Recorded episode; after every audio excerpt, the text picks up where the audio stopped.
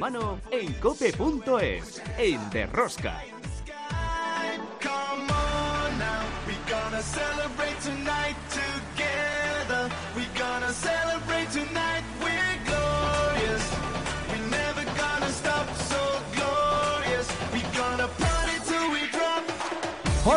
Estamos aquí otra semana más con todos vosotros. ¿Qué tal estáis todos? Amantes del balonmano, seguidores de Rosca. La temporada ha echado el cierre con la celebración de la Final Four de la Champions League masculina. Barcelona 36, Albor 23.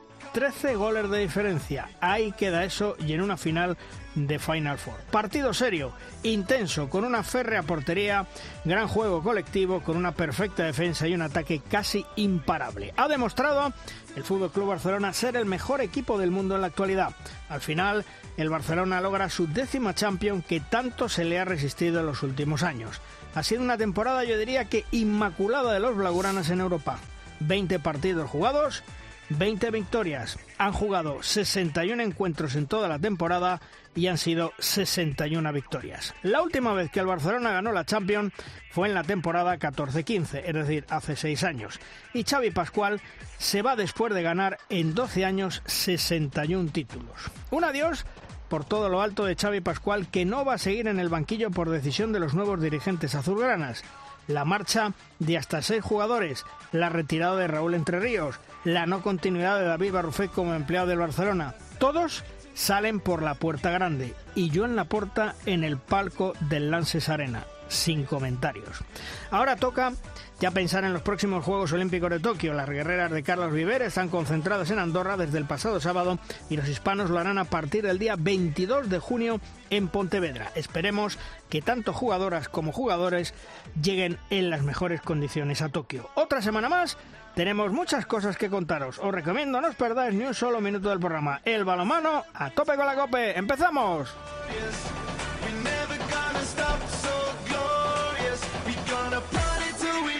En el control de sonido, Checho Martínez, en la producción del programa Belén Díaz de Arce, al frente de toda esta maravillosa y generosa familia de apasionados del mundo del balonmano, Luis Malvar. En Cope Logroño, Chema Jodra. Hola Chema, ¿qué tal? Muy buenas. ¿Qué tal? ¿Cómo estamos? Pues aquí con la boina quitada después de la exhibición del Barça ayer. ¿eh? ¡Buah! Espectacular y, y, desmantelan el equipo, sin comentarios. ¿eh? Sí, bueno. lo, eh, hablaremos, lo hablaremos. Tremendo. Es otra cosa para comentar, pero bueno. Pero lo de ayer, eh, chapó. ¿eh? Una exhibición brutal. Se fueron todos por la puerta grande, como, como decíamos. Y en los estudios centrales de Madrid, Emilio Orojo. Hola, Emilio, muy buenas. Hola, buenos días. Llegó el décimo título europeo para un Barcelona que esta vez se olvidó de esas pájaras que desde el 2015 le, le asaltaban. Era el mejor y lo demostró. ¿Y de qué forma? Y despedida en, el trono de la reina, que decía el otro, de, Pasqui y de Barrufet, de medio equipo también que se va. Y bueno, pues se lo han puesto muy difícil a los que vengan, eh, Ortega y O'Callaghan, pues como mucho, como decía aquel, el humorista, lo podrán igualar, pero ya superar el 6 de 6 es imposible. Temporada inmaculada, eh, porque claro, la eh, perder contra el Kiel en la temporada anterior, correspondía técnicamente a esa temporada, pues ya casi ni se acuerda, pero desde luego el 36-23 de ayer en Colonia eso es para crearse una orlita, ¿eh? Nos vamos, como siempre, con la primera tertulia para hablar del análisis de la jornada. Si quieres conocer toda la actualidad del mundo del balonmano, descárgate de Rosca en cope.es.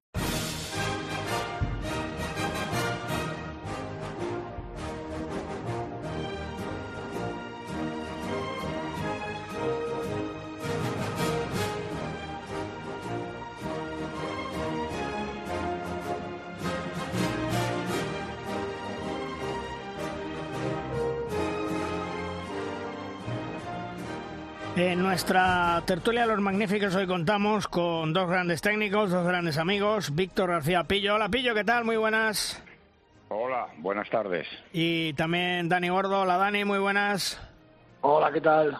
Bueno, Pillo, eh, 36-23. Yo creo que es una de las finales más abultadas y más claras que se ganan en, en esa Final Four, ¿eh? Sí, y más raras, porque lo, lo, cierto es que lo habitual es que haya quizá un poquito más de, de, emoción y de, y de igualdad, ¿no? Pero bueno, ayer el Barça fue un torbellino y desató una tormenta perfecta que yo que creo que quizá venía acumulada de otros años anteriores en los que después de unas temporadas espectaculares, de una regularidad increíble, en la fase de grupos, en, en los cruces, llegaba a Colonia y no rendía a ese nivel que, llevaba rindiendo todo el año. Y creo que todo esto se acumuló, las eh, circunstancias personales de mucha gente del grupo que, finalizaba eh, ciclo, en fin, que, se desató todo. Y, y, yo creo que es un partido de los más completos que yo le he visto al Barça en, en estos últimos años. Porque, Dani, eh, ayer el Barcelona demostró que con este cuerpo técnico, con estos jugadores, es el mejor equipo del mundo a fecha de hoy. Eso está claro, es indudable que los números así lo dicen. Eh, es una temporada perfecta la que la que ha hecho el equipo de Pasqui. Bueno, pues que lo primero yo creo que es felicitar a, a todo el, el, cuerpo técnico, todo el equipo, todo el plantel de jugadores, porque lo que han hecho no es nada fácil. Además, en la temporada en la que estamos, en donde ha habido bueno pues una carga de partidos descomunal, una mala planificación a nivel de competiciones, calendarios, etcétera, fruto de la situación en la que estamos viviendo. Y, bueno, pues han sabido sobreponerse. Cuando no han estado unos, han estado otros. Mismamente ayer en la final se vio. Y, bueno, pues yo creo que tienen un, un mérito increíble. Y, bueno, pues efectivamente son el mejor equipo de, del mundo a día de hoy. Pillo, eh, ahora se entiende tal vez el por qué el precipitar la salida de no continuidad de Xavi Pascual, la no continuidad de renovación de Barrufé, porque claro, si lo haces antes, en teoría no pasa nada. Eh, ¿Quién es el guapo que lo hace ahora, no? Yo creo que este tema está mal planteado. Insisto, yo siempre dije que el, el, el entrante tiene legitimidad y es su obligación incluso reformar lo que ella crea conveniente pero yo creo que dejando un poco al margen reacciones personales y reacciones que, que podían haber perjudicado al club. Yo creo que esto lo ha, los ha unido más, ¿no? Pero también podía haber tenido el efecto contrario. Eh, desde luego, eh, ahora es un papelón. Es un papelón porque desde, con pleno de partidos, 61 jugados, 61 ganados, todos los torneos eh, en los que ha participado el equipo eh, han sido victorias eh, deportivamente, desde luego, es difícil de justificar. Deportivamente es difícil de justificar. Pero bueno, esto es así. Ahora eh, tampoco tenemos que cargar excesivamente las tiendas porque Antonio Carlos Ortega es un excelente entrenador también, que le ha dejado listo muy alto Pasqui. ¿eh? Y, que, bueno, que no tiene la culpa de toda esta, esta mare magnum que se ha creado, insisto, en mi opinión, por un mal manejo de los tiempos. Y quizá también con un poquito de mala leche con relación a Pasqui y Barrufet, ¿no? que yo creo que se despedía, merecían una despedida que en lo deportivo ha sido espectacular y ha sido eh, la mejor posible, pero institucionalmente, mmm, en mi opinión, insisto, creo que no se han portado excesivamente bien con ellos. ¿Y tú, eh, Dani, también opinas que esto lo que ha hecho ha sido motivarles más y salir, bueno, pues como toros, si valga la expresión, para ganar esta Champions y decir, señores, nos vamos por la puerta grande, ahí queda eso. ¿eh? Sí, yo creo que, bueno, pues que al final lo que está claro es que, que, bueno, pues que nunca sabes estas decisiones a mitad de temporada, nunca sabes cómo van a cómo van a, a responder, ¿no? cómo el grupo va a responder. Y lo que sí que, bueno, pues yo creo que todo el mundo tenía, como ha dicho Pillo, las cartas estaban boca arriba, todo el mundo sabía con qué cartas estaba jugando y hasta cierto punto yo creo que se han quitado algo de presión, ¿no? Esa presión al final de ir a Colonia y, jugarte todo a una carta y bueno, el saber que si ganas eres el mejor y que si pierdes eres el peor, bueno, pues yo creo que en ese sentido este año eh, las cartas estaban boca arriba, como te decía anteriormente, y se han podido quitar presión. Además, yo creo que todo eso, pues, eh, fuerza de que muchos de los, de los miembros de, de esa plantilla, hablo desde, desde la lejanía, obviamente, eh, bueno, pues eh, ponían su adiós a, al, club, incluso como el caso a lo mejor de Raúl, eh, pre, presumiblemente, bueno, pues sea ya su, su última etapa como jugador, pues han dicho, oye, hay que acabar de la mejor manera posible y era el, el Last Dance, que ahora está tan de moda y, y bueno, pues lo, lo, han, se han unido, se han visto ahí un grupo muy muy homogéneo en, este, en estos dos partidos, igual que otras veces les ha salido cruz, pues ahora les ha salido cara y de qué manera. Pillo, Dani, amigos, soy Emilio Borgojo. Bueno, eh, ahora os voy a preguntar una cosita que vosotros como entrenadores, porque yo solo soy periodista, amante del balonmano y es jugador hace mucho tiempo, pero vosotros que estáis en el, los banquillos activos, eh, bueno, el tema de, la, de, de cómo se ha conducido la sección de balonmano últimamente por parte de la directiva, no tiene un pase que decía el clásico, ¿no? Es evidente que por méritos deportivos, pues, eh, ¿quién se iba a marchar después de, un, de una temporada tan gloriosa como esta para el Barcelona? Lo otro, pues como ha apuntado Luis más de una vez y que lo vemos casi todos, eh, es un tema, digamos, de, rencillas personales, eh, más allá de lo que es la parte deportiva. Pero lo que yo quería preguntaros, Pillo, Dani, ¿Cómo le explicáis a la gente que no sea muy del balonmano mm, cómo se puede hacer una final de, un, de una Champions, que no es la Liga Sobal, como peyorativamente se dice en muchos casos, donde gana el Barça por 13, 14, 15. Aquí ha ganado por 13. ¿Cómo se explica eso? ¿El partido redondo o porque el Barcelona, como es mi opinión, es ahora mismo no diré que muy superior, pero bastante superior al resto de los equipos europeos que vuelvo a decir, no son los de la Liga Sobal, ¿eh? Pillo. ¿Te refieres concretamente al partido, a, pues, los dos partidos? A los, de, a los dos partidos de esta Final Four, evidentemente. Bueno, no, y a los anteriores que los ha ganado el Barça todos. Tú has dicho 20 de 20 digamos, la, la, trayectoria hasta, hasta Colonia eh, en los años anteriores del Barça había sido similar, sí, ¿no? Sí, sí, sí. a lo mejor no tan perfecta. El año pasado creo que tampoco perdió ningún partido, perdió uno solo. En fin, que hasta Colonia eh, era más o menos igual, ¿no? lo que ha cambiado es que en Colonia, pues la, el Barça ha hecho lo que, lo que se lo que se le había negado en, en temporadas anteriores, ¿no? Que es primero para mí jugar un dos partidos perfectos porque en el primero, eh, aunque em, lo fue ganando, tuvo problemas eh, por momentos, eh, problemas puntuales de marcador que se iba acercando el Nantes y que incluso estábamos pensando que podría haberse una cuestión similar a la del PSG con con el Albor, ¿no? Y lo solventó con, con, solvencia, con, con, mucha madurez, con, una buena portería que es fundamental en esos momentos en que el rival te va remontando el partido, con una buena defensa, y lo sacó adelante. Y la final, pues ya fue, a pesar de un inicio, un inicio malo, que se, el Albor estuvo por encima, que, ojo, hay que sacarse el chapo también al Albor, un equipo sin grandes figuras, un equipo compacto, sólido, que no pierde la cara al partido, que es muy difícil ganarle porque, porque eh, eh, no comete muchos errores. Pues ahí yo creo que aparte de, de ser, eh, creo que ha habido dos notas fundamentales para mí en la final. Primero, que el Barça ha sido el Barça, cosa que en la final for casi no, eh, últimamente no lo había conseguido, no había conseguido ser el Barça de la fase de grupos. Y después que, eh, que su defensa y su portería fueron brutales, desarticularon por completo el juego de, de su mejor jugador, de Félix Clark, su conexión con el pivote, dos equipos entregados a muchísima velocidad en la que se movió mejor el Barça que, los daneses y después que también supieron defender eh, las situaciones de 7 contra 6 que planteó Stefan Madsen. ¿no? Eh, todo eso unido al sistema, a las cuestiones emotivas de las que hablábamos, derivadas de esta situación anterior, eh, yo no he visto nunca al Barça jugar con tanta intensidad una final con tanta ambición, con tanta actitud y con tanto acierto también, ¿no? Lógicamente. Pero creo que todo eso dio un caldo de cultivo para idóneo para conseguir este título que, yo creo que lo merecía todo el grupo y creo que lo merecía especialmente Pasqui y Barrufet porque quizás de haber perdido hubieran dado una imagen un poco errónea de lo que ha sido su trayectoria en estos años, que no hay que olvidar que, que en momentos dedicados económicos hicieron los dos equipos competitivos en cada, en cada temporada y ahí consiguieron títulos eh, europeos de Champions aporta Dani alguna cosa técnicamente para justificar este más 13, eh, aparte de lo que pillo, que ha sido ya muy, muy, exhaustivo en el tema, ¿verdad?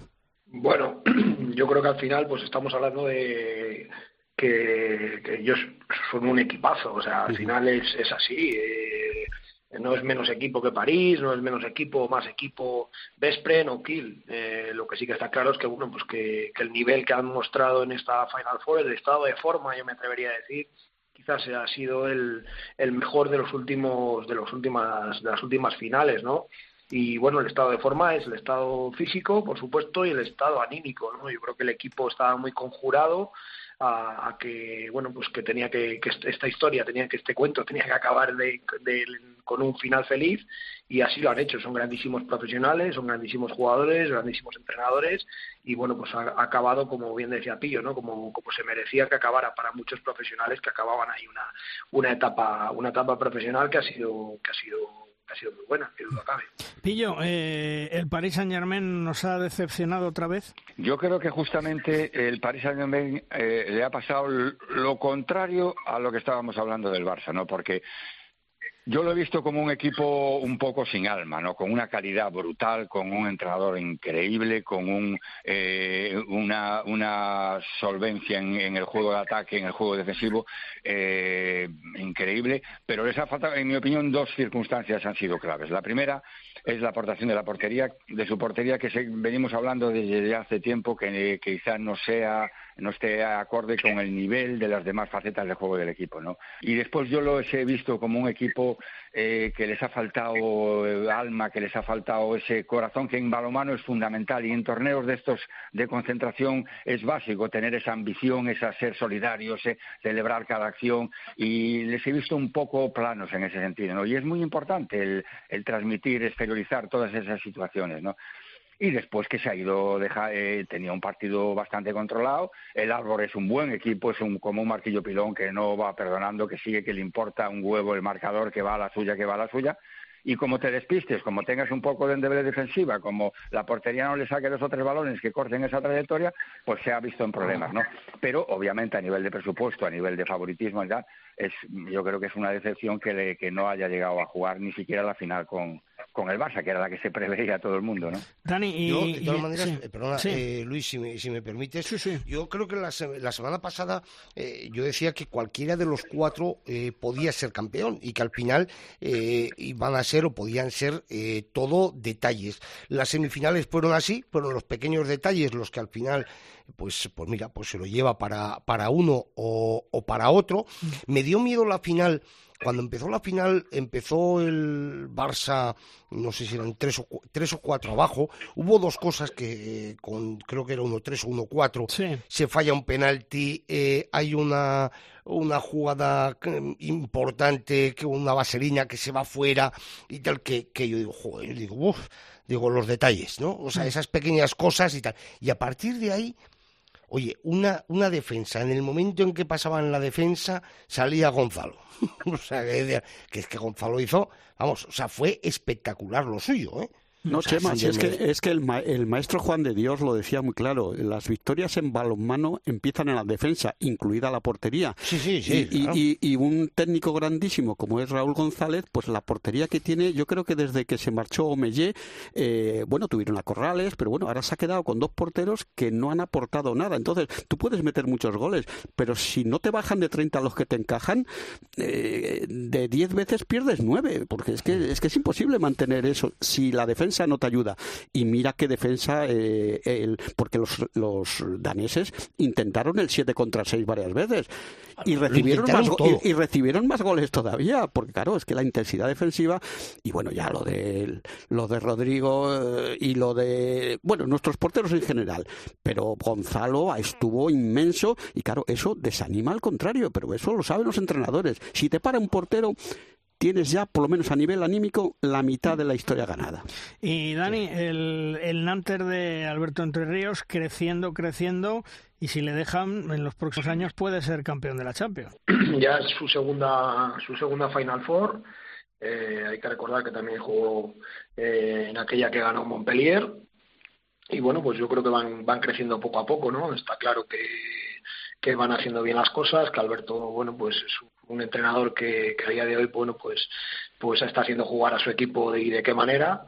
Y, y bueno yo para mí el, el equipo revelación eh, ha sido han sido sin duda los daneses pero bueno podrían estar ahí podrían estar también ocupando ese, ese escalafón no también de equipo revelación. Pero bueno para mí yo creo que los daneses ahí lo se, lo, se llevan la palma y luego yo creo que el equipo que mejor venía haciendo, uniendo un poco lo que, la pregunta que hacíais antes de algo y PSG, mejor que lo venía haciendo para mí era el Paris Saint Germain. Paris Saint Germain este año estaba jugando muy bien, independientemente de los resultados, pero estaba jugando bien, estaba jugando un buen, buen balomano, estaba ahí con el, con el chico holandés en el central, había encontrado el sustituto ideal, por así decirlo, ¿no? A, a Karabatic y a Nicola y, bueno yo creo que estaban haciendo un, grandísimo torneo. Y se enfrentaron pues eso el que mejor estaba jugando contra el equipo revelación y al final pues se llevó la palma el, equipo revelación para mí de la Champions.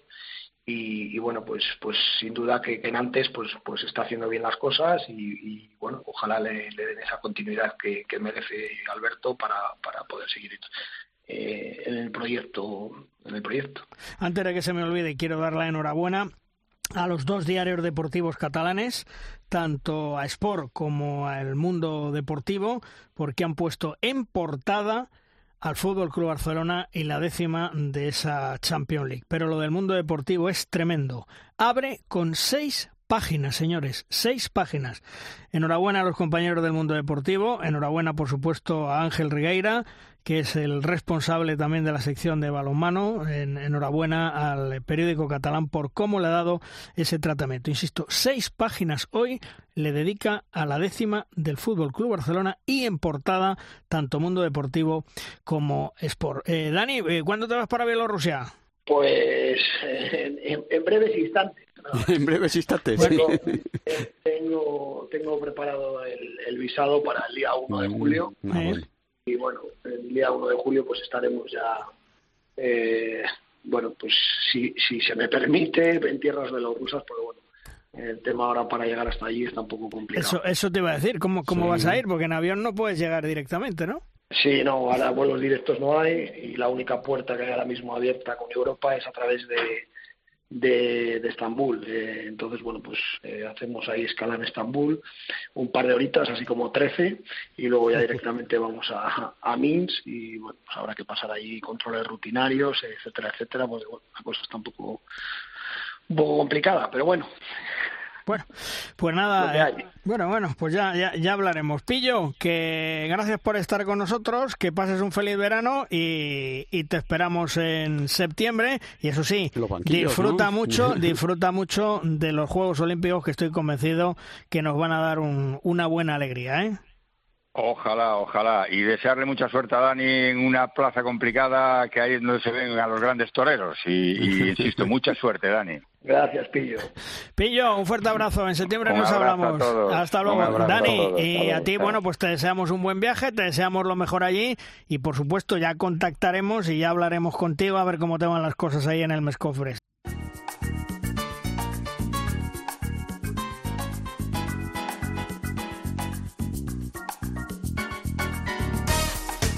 Roscas, el momento de la firma invitada. Una semana más nos llega la firma de la estilográfica de nuestro gran amigo y compañero Fernando Urra. Un Fernando que siempre nos lleva a los puntos más idóneos de la actualidad y más importantes del momento. Sepamos de qué nos habla hoy Fernando.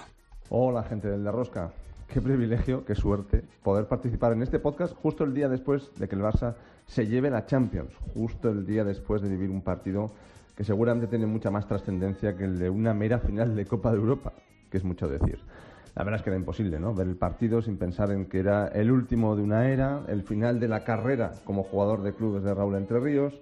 En fin, para que nos, eh, para que nos gusta ese deporte, la verdad es que este, este choque fue especial y tuvo una gran mezcla de sensaciones. Yendo a lo deportivo, por iniciar, no es que el Barça sea campeón, es que ha sido eh, el campeón, sin duda, más autoritario de la historia de la Champions. Ganar todos los partidos, 20 de 20, y haciendo además una final redonda, inmaculada, casi perfecta, jugando el balonmano total y certificando que este proyecto ha respondido a las expectativas que se había creado con una plantilla espectacular, algo que parece normal, pero que no es tan sencillo como parece, y es que el mejor ejemplo lo tenemos en París, con este enésimo fracaso en Colonia. Se puede decir sin miedo que esa final fue la obra de arte suprema de un artista, el producto final de un virtuoso que sabía que se despedía y parece que quiso sacar lo mejor de su talento y en este caso ponerlo al servicio del balonmano.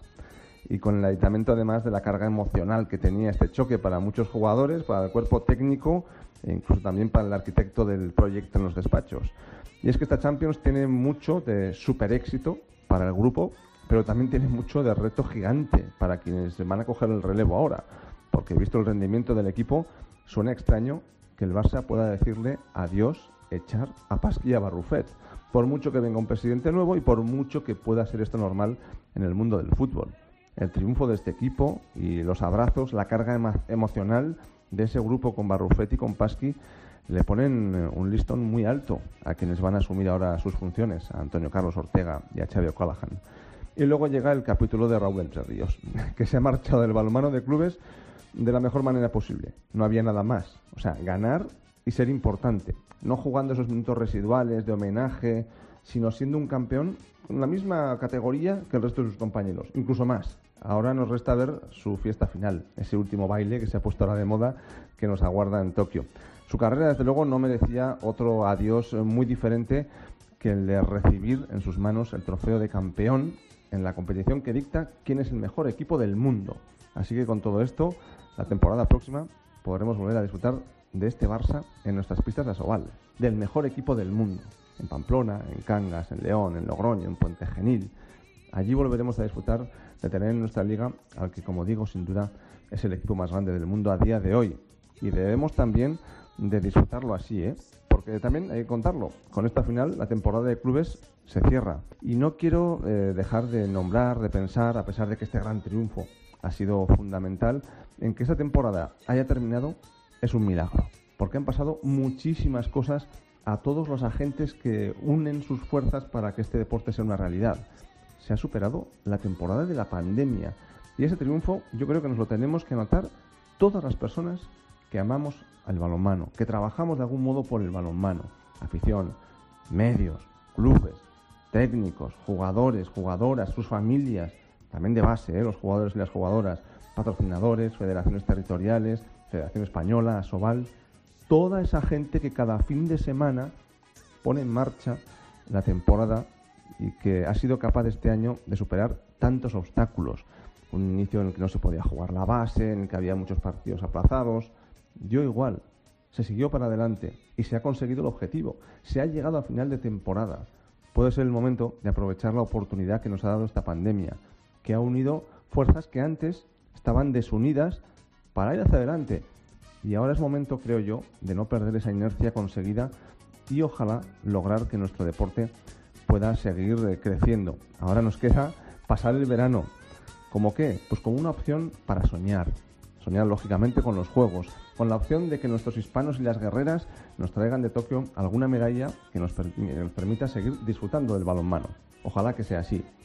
Nada más, solo daros la enhorabuena también, como no, a quienes con vuestro trabajo, con vuestro curro, habéis conseguido que este podcast, que la rosca, siga también adelante una temporada más. A por la siguiente. Un abrazo.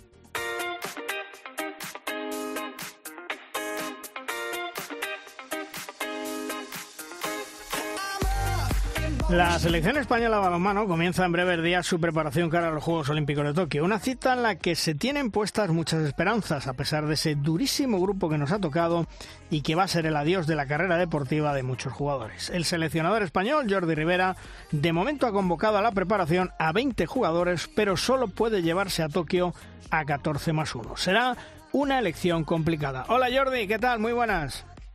Hola, buenos días. Bueno, llevas 20 jugadores a la concentración de Pontevedra, más Gedeón Guardiola, que me imagino mm, vendrá luego, ¿no? Serán en total 21 y ahí trabajarás con ellos.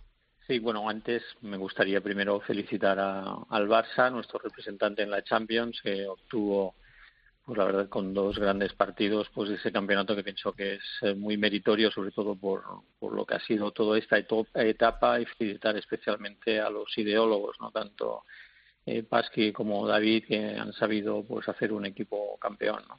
Y bueno, y lo que te comentaba, en principio sí son 20 jugadores en esta primera etapa, que es una etapa de una semana, en la que tenemos dos partidos, uno el de Croacia, que es el partido que quedaba pendiente de la EH Cup, que al final pues eh, lo tenemos que jugar y lo hemos colocado en ese domingo y luego un partido con Egipto, con lo cual pues bueno va a ser una fase e incluyendo dos partidos de competición. Y bueno, la idea es eh, un poco ver cómo los jugadores llegan, teniendo en cuenta que, que hay jugadores, todos ellos que vienen de diferentes realidades, algunos vienen de la, de la, de la Final Four, otros vienen de un periodo más de, de descanso y un poco pues eh, algunos han podido hacer trabajos preparatorios en sus casas para poder llegar lo mejor posible en, esta semana y a ver cómo también vamos recuperando a todos aquellos que han estado en la Final Four.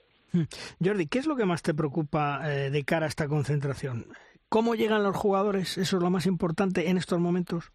Bueno, yo, eh, bueno, eso está, está, claro que hemos tenido una, una temporada irregular, difícil, donde ha habido muchos jugadores que, que de repente han tenido que parar para luego de repente tener que jugar partidos eh, seguidos. Está claro que es una, es una realidad eh, o es un contexto donde se han movido casi todas las selecciones, los jugadores de esas selecciones. Entonces, bueno, hay que ver esta primera semana, pienso que es muy importante. Hay muchos jugadores que finalizada su, su, su temporada con los respectivos equipos, pues y salvando un pequeño periodo de descanso, ya se han puesto a trabajar, lo sabemos porque eh, mantenemos contactos con todos ellos, algunos con sus entrenadores particulares, eh, coordinados por especialmente por Jesús Enrivilla, que es nuestro preparador físico y que de alguna manera ha seguido un poco todo ese proceso de esos días de descanso que han tenido y luego pues especialmente ver mm, cómo vienen los que han terminado un poquito más tarde, que son todos estos que han estado jugando este fin de semana y que quizás son los que nos pueden preocupar un poco más porque ellos sí que han estado prácticamente focalizados en esa, como no podía ser de otra manera, con esa Final Four y a ver cómo llegan. Yo pienso que todos van a venir con mucha ilusión, por lo menos las conversaciones que hemos tenido con ellos, eso es lo que siempre nos han transmitido y con una idea clara de, preparar y de poder estar ahí en los Juegos. Especialmente, Jordi, ¿en qué vas a, poner más énfasis en el trabajo de la selección a lo largo de los dos periodos de concentración y antes de llegar a, Tokio? ¿Qué es lo que mm, fundamentalmente te preocupa?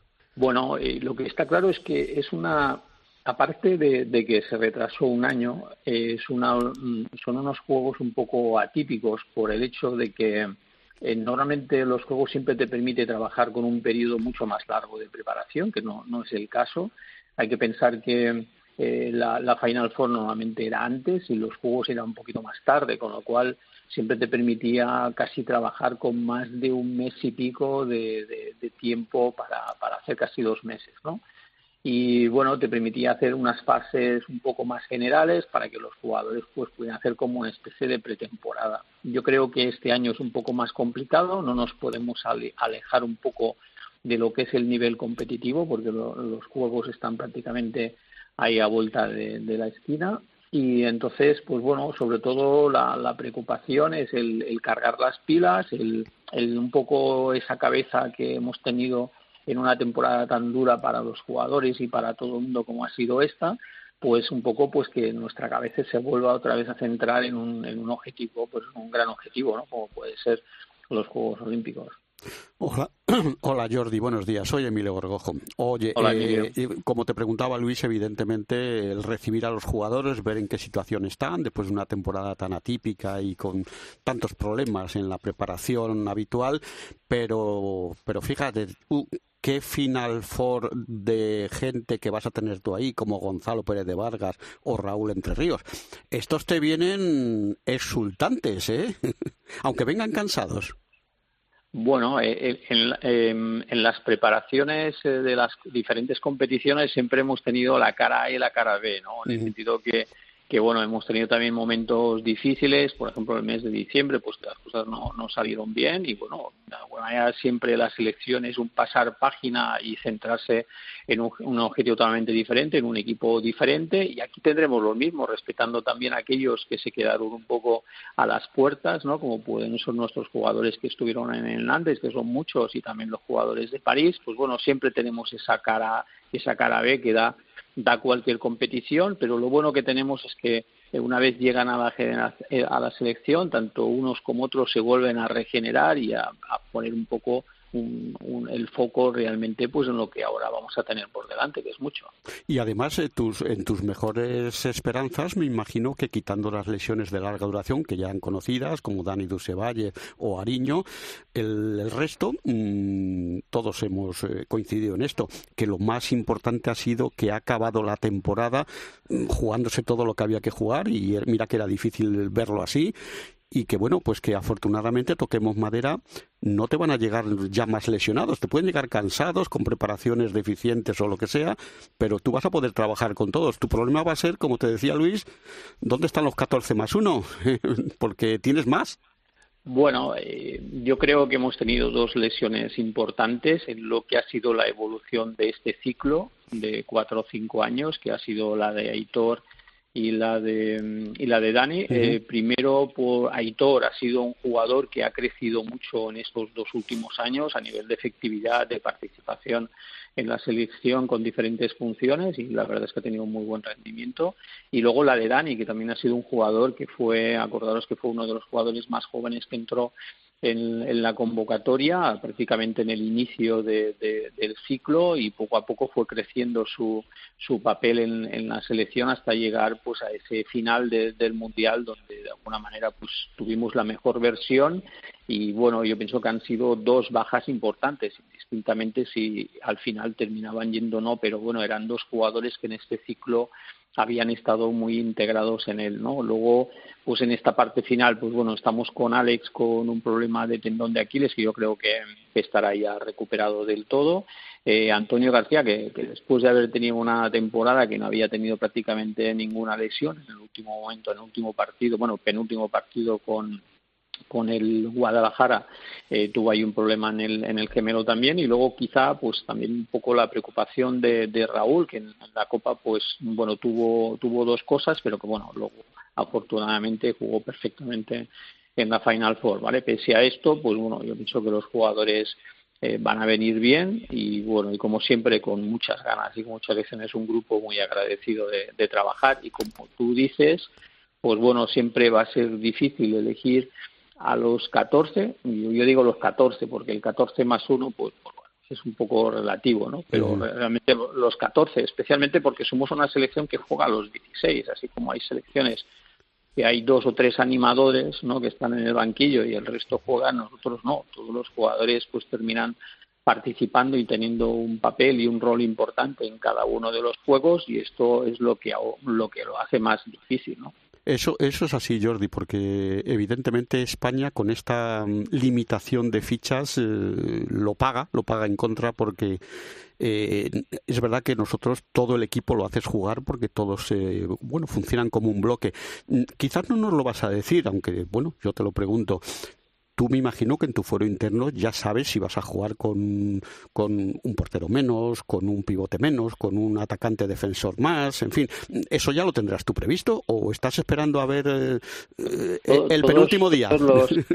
Todos los, escenarios están en la tienes contemplados, ¿verdad? Luego está claro que siempre hay que dejar la puerta abierta a, lo que es la propia preparación y ver cómo todo el mundo va evolucionando, cómo todo el mundo va llegando. Está claro que tú siempre tienes unos esquemas mentales en la cabeza y que luego pues a veces los jugadores te los confirman o no, ¿no? Con lo cual, pues bueno, yo pienso que habrá que esperar en su momento y ver cómo van evolucionando todos. ¿no?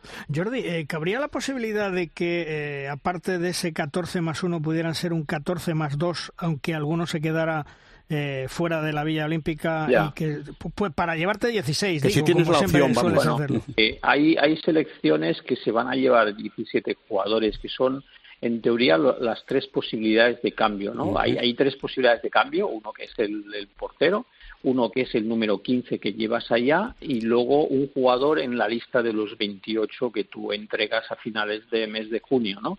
Entonces hay equipos que optan por llevar a esas teóricamente esas tres posibilidades, ¿no? Aunque, claro, luego hay que ver también si tienes alguna lesión, cuál es el puesto específico que realmente necesitas, ¿no?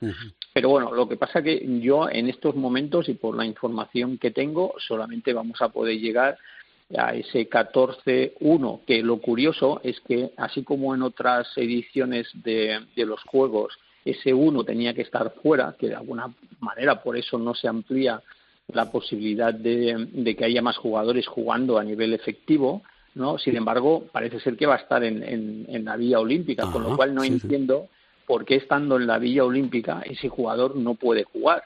¿no? Por ejemplo, hay otros deportes incluso que el número el número 15, por decirlo de alguna manera, igual es el número 13, bueno, el que se queda fuera puede jugar indistintamente, entrar y salir, ¿vale? Con lo cual me parece muy bien, porque tener un jugador que está en la vía olímpica eh, todas eh, las dos semanas que teóricamente estamos allá, que no puedas hacer un cambio porque ya luego no puedes dar marcha atrás, me parece un poco ridículo, pero bueno, son las cosas que a veces hay que asumir y ya está, ¿no? Hmm.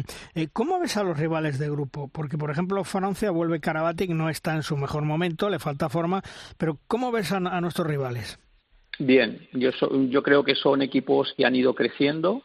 Em, yo creo que, bueno, Francia evidentemente es una selección que siempre hay que tener en cuenta. Lo digo así un poco valorando los que más em, participaciones han podido tener, ¿no? Luego Dinamarca. Eh, está claro que los juegos todo el mundo está con la cabeza de, competir al máximo. Luego em, el asumir un poco el rol, el contexto de lo que es los Juegos Olímpicos, algunos van a tener un plus mayor de competitividad que otros, porque eso es un factor que siempre ayuda o perjudica, ¿no? Lo que es el elemento eh, luces que digo yo, ¿no? Que es el estar en una liga olímpica y participar de unos juegos.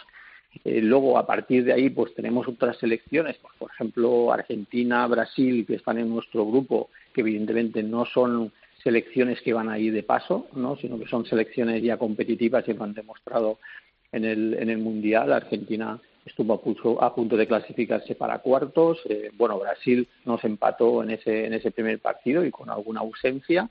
Y luego hay que tener en cuenta también, pues bueno, Noruega, que es una selección que bueno, que siempre está yendo arriba y que es un equipo que si puede llegar con los efectivos frescos, pues siempre te genera muchos problemas. Mm, y, bueno, en, nuestro grupo, pues además tenemos Alemania, evidentemente, una Alemania que, que, empezará su preparación un poco más tarde quizá que, que el resto, pero que bueno, que siempre es una selección más competitiva, que bueno, comentaron al principio que algunos jugadores igual no iban a ir por eso de que no fueron al Mundial, pero bueno, en el preolímpico ya se vio que eso no fue así, con lo cual, pues bueno, yo me imagino que irá con su mejor versión, ¿no? Con lo cual, pues bueno, yo pienso que el grupo va a ser un grupo dificilísimo, en el que, bueno, eh, va a ser jugar todos los partidos como si fueran una final, bueno, como siempre hemos hecho de todas maneras, ¿no? Porque siempre nos lo hemos planteado así, y luego pues ya mm, ir madurando lo, que va viniendo poco a poco. ¿no? Vamos, que eso es un, perdóname Luis, eh, eh, eh, es evidente que es un grupo brutal y en el que no te vas a poder permitir ni un descanso ningún día, salvo que los marcadores te, te vayan bien, porque no hay ningún rival, ni siquiera los continentales que pueden bajar un poquito. En este grupo olímpico la verdad es que día a día y rival cada uno más fuerte que el anterior, ¿eh? Sí, yo creo que bueno eh, es un grupo complicado, solamente hay 12 equipos y está claro que el sorteo termina marcando marcando mucho y este sorteo pues lo que nos ha deparado pues es que es un grupo de salir a cada partido a muerte, primer objetivo la clasificación. Luego, si tienes alguna urgencia, pues podrás especular, pero claro, lo primero que todos los equipos van a ir a buscar va a ser esa clasificación para cuartos y una vez la obtengas, eh, saber que tienes que llegar lo mejor posible a esos cuartos de final, ¿no? Y que si puedes hacerlo en, en la tercera jornada y que luego las otras dos jornadas, pues eh, si hay cualquier inconveniente lo puedes gestionar, pero eso va a ser complicado. Creo que estamos en un grupo donde, bueno, hasta última hora probablemente pues tendrás que luchar para clasificarte. Jordi, eh, ¿estáis vacunados ya todos? ¿Ha habido alguna reacción negativa en algún jugador? Bueno, que yo sepa, no. Ha habido algunos que ya que están vacunados, algunos incluso fuera de España que ya les vacunaron en su momento ahí en, el club donde estaban y algunos que lo han hecho aquí. Entonces, bueno, yo creo que no todos lo están. Eh, si alguno probablemente ha hecho una primera dosis, igual la segunda aún le queda. ¿Vale? Pero bueno, esperemos que. Ya sabes que no, no es inicialmente obligatorio para mm. ir a, a Japón el estar vacunado. Lo que sí es obligatorio es que te hagas dos PCRs en, me parece que son en 72 dos horas, antes, de, sí, No, 72 horas antes de llegar ahí y todas esas cosas, pero que inicialmente no es obligatorio la vacunación, ¿vale? Lo que sí aquí se está intentando, eh, por lo que yo he visto, de que todos los atletas que van ahí de, de, España pues puedan haber tenido por lo menos la posibilidad de hacerlo y de hacerlo ¿no? y de vacunarse. Mm.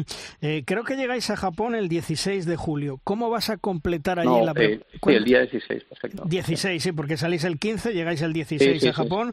Sí, sí, eh, sí. ¿qué, qué, ¿Cómo vas a completar la preparación ahí en Japón?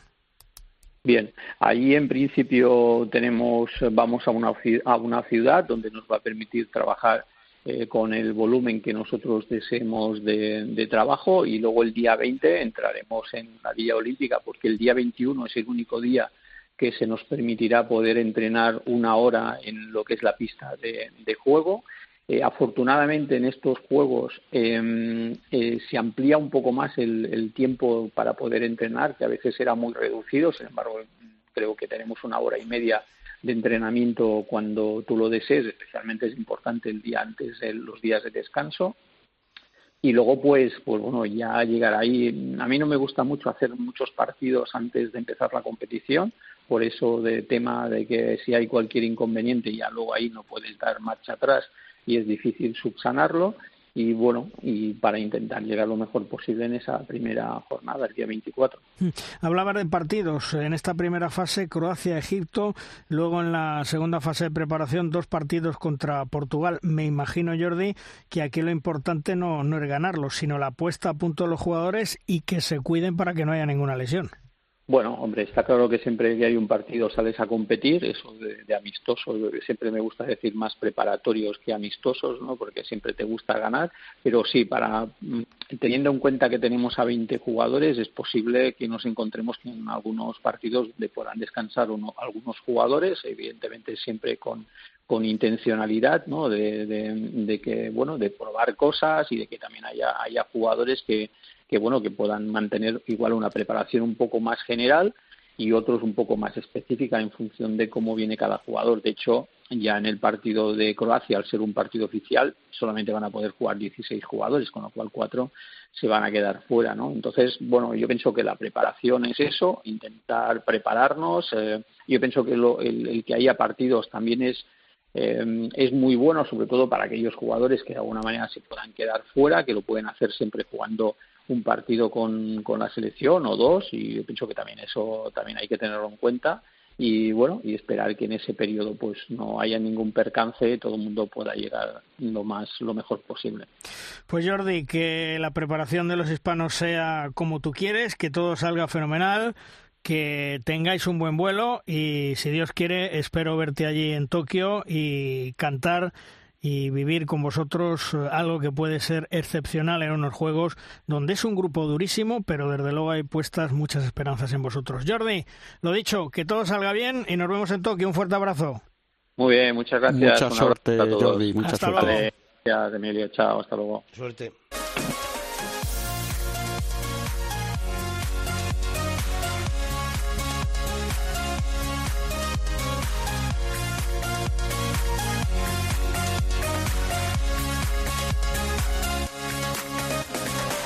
Esta temporada se volverá a producir otra gran desbandada de jugadores y entrenadores al extranjero y a otras ligas. La temporada que viene, sin lugar a dudas, la calidad de la Liga Sobal va a bajar un par de peldaños más. El representante más importante en el mundo del balonmano y que en su cartera lleva prácticamente a los mejores jugadores y entrenadores es Marcel Pagliota. Sin lugar a dudas, él nos puede dar el termómetro de lo que se mueve en el mercado y qué calidad y prestigio tiene a fecha de hoy nuestra liga, la Liga Sobal. Hola Marcel, ¿qué tal? Muy buenas.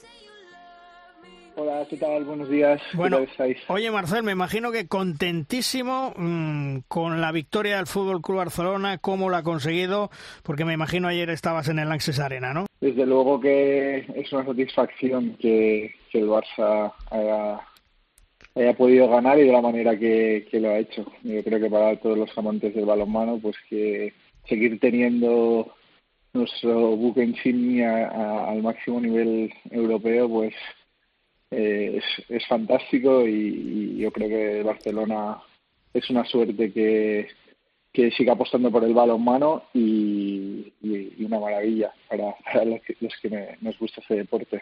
Sí, porque Marcelo, lo que está claro es que el Barcelona, y, y, hay que reconocerlo, es el que nos salva al balonmano español en muchas cosas y en Europa y en puntuaciones y en prestigio y en todo. Desgraciadamente solo está el Barcelona. Sí, a ver, el Barça realmente, pues al, al profesionalizarse mucho las ligas en Francia, en, en Alemania y, y bueno, prácticamente la mayoría de países tienen tienen sus eh, equipos profesionales de alto nivel, pues el Barcelona ha sido siempre capaz de, de armar equipos competitivos, de pues eh, de tener un buen presupuesto y, y realmente eh, no solo de estar entre los mejores, sino de, de ser el mejor este año. Entonces, eh, fantástico. Oye, eh, ¿cómo está eh, el mercado con una temporada de la pandemia, lo que se ha sufrido, los presupuestos que me imagino bajarán? ¿Cómo está el mercado, Marcel? Pues eh, este año ha sido un año, el verano pasado fue muy complicado porque era mucho de stand-by, no se sabía cómo iría. el otoño también, aunque empezaron las ligas, empezó a haber incertidumbre, pero ya a partir de enero eh, en los equipos, eh, un poco con, la perspectiva de las, de las vacunas y, y el ver que seguramente la temporada que viene eh, se va a ser una temporada más cercana a la normalidad, pues eh, puedo decir que se ha estabilizado mucho, ¿no? En general, seguramente en Francia quizá los presupuestos eh, sean estén más estables, en Alemania eh, que ellos generaban mucho mucha parte del presupuesto o una parte eh, con el ticketing, eh, pues con las ayudas de, los gobiernos lo han paliado y realmente yo a día de hoy las plantillas están prácticamente todas hechas, salvo bueno pues las modificaciones de última hora. Y, y yo gratamente puedo decir que que a nivel europeo de alto nivel, pues el balonmano lo veo bien, o sea, la verdad, eh, mejor de lo que de lo que yo esperaba, sinceramente. No pensé, seguramente gracias a que los gobiernos se han, se han movido rápido y que y que realmente esto nos ha durado pues una temporada y media, ¿no? La, la pasada, los últimos tres meses las acabamos enseguida y este año pues hemos sido capaces pues de acabar las ligas. Ahora Alemania quedan cuatro jornadas, que son yo creo los que van a acabar más tarde, me parece que acaban el 28 o 29 de este mes, pero, pero hemos sido capaces de competir y eso ha sido ha sido fundamental. Hmm. Oye, eh, ¿interesa a los jugadores importantes venir a España o, no? Porque eh, la Liga Sobal, ¿en qué nivel se encuentra a fecha de hoy? Bueno, a nivel de liga, yo creo que desde luego Alemania y Francia. La tercera seguramente sea Dinamarca ahora mismo y España pues será la cuarta.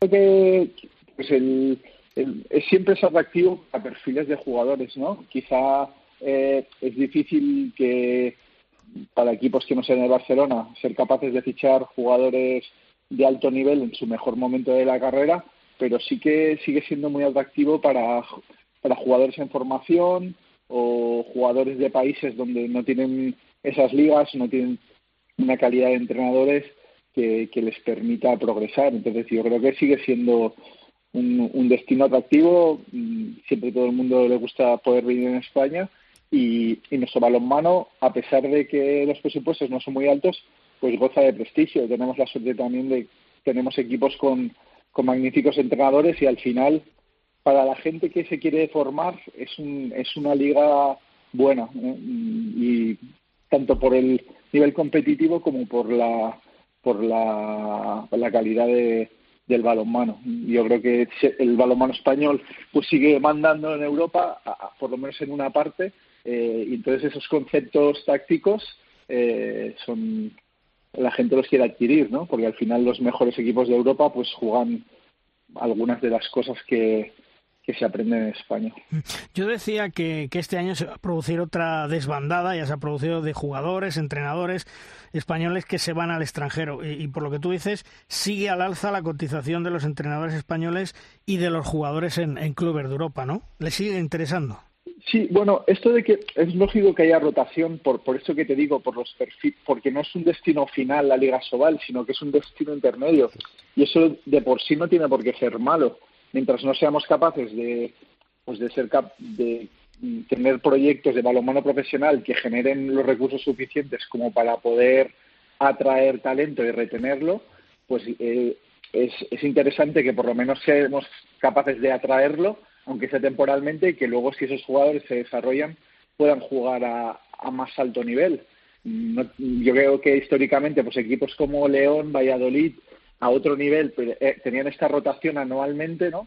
Y luego eran capaces de formar a otros nuevos y se iban pues a los grandes, ¿no? Pues nosotros ahora mismo a nivel de liga podemos ser un, estamos haciendo un poco ese papel, ¿no? Eh, formar jugadores, quizá españoles no tanto, sino que estamos formando muchos jugadores pues de, de otros países, ¿no? Siempre pues hemos tenido muchos jugadores de Argentina, Brasil, ahora yo veo que también llegan, por supuesto, balcánicos y cada vez llegan, incluso este año creo que va a haber unos cuantos jugadores griegos, eh, italianos y un poco mm, en función de la capacidad presupuestaria de los equipos, pues intentan buscar jugadores de donde los haya.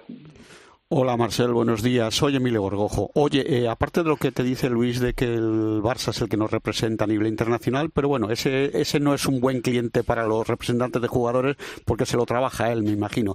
Pero yo creo que en el, en el orden de tu trabajo, lo de la salida del balonmano español al balonmano europeo preferentemente, es donde tú tienes eh, mayor mercado, porque en el sentido contrario, me imagino que tenéis que buscar mucho nuevos talentos, gente muy joven, porque claro, los presupuestos aquí en España son lo que son. Yo creo que la flecha de salida es con la que más actividad tienes, ¿no, Marcel? Pues eh, la verdad es que sí, aunque tengo que decir que hablo a nivel particular. Eh, realmente mis clientes ya están fuera en general y yo no solo trabajo, digamos, con gente que está en España, sino que que trabajo con jugadores que están en otras ligas o que igual no vienen a jugar a España nunca. Antes sí que era, eh, pues eh, estaban los jugadores en España y yo trabajaba con gente en España. Ahora cada vez tengo menos gente en España o, muy, muy, muy poca y, y, mis clientes no tienen por qué venir a España nunca o muchas veces no vienen a España, sino que igual están en Hungría y de Hungría pueden ir a Francia, de Francia a Alemania.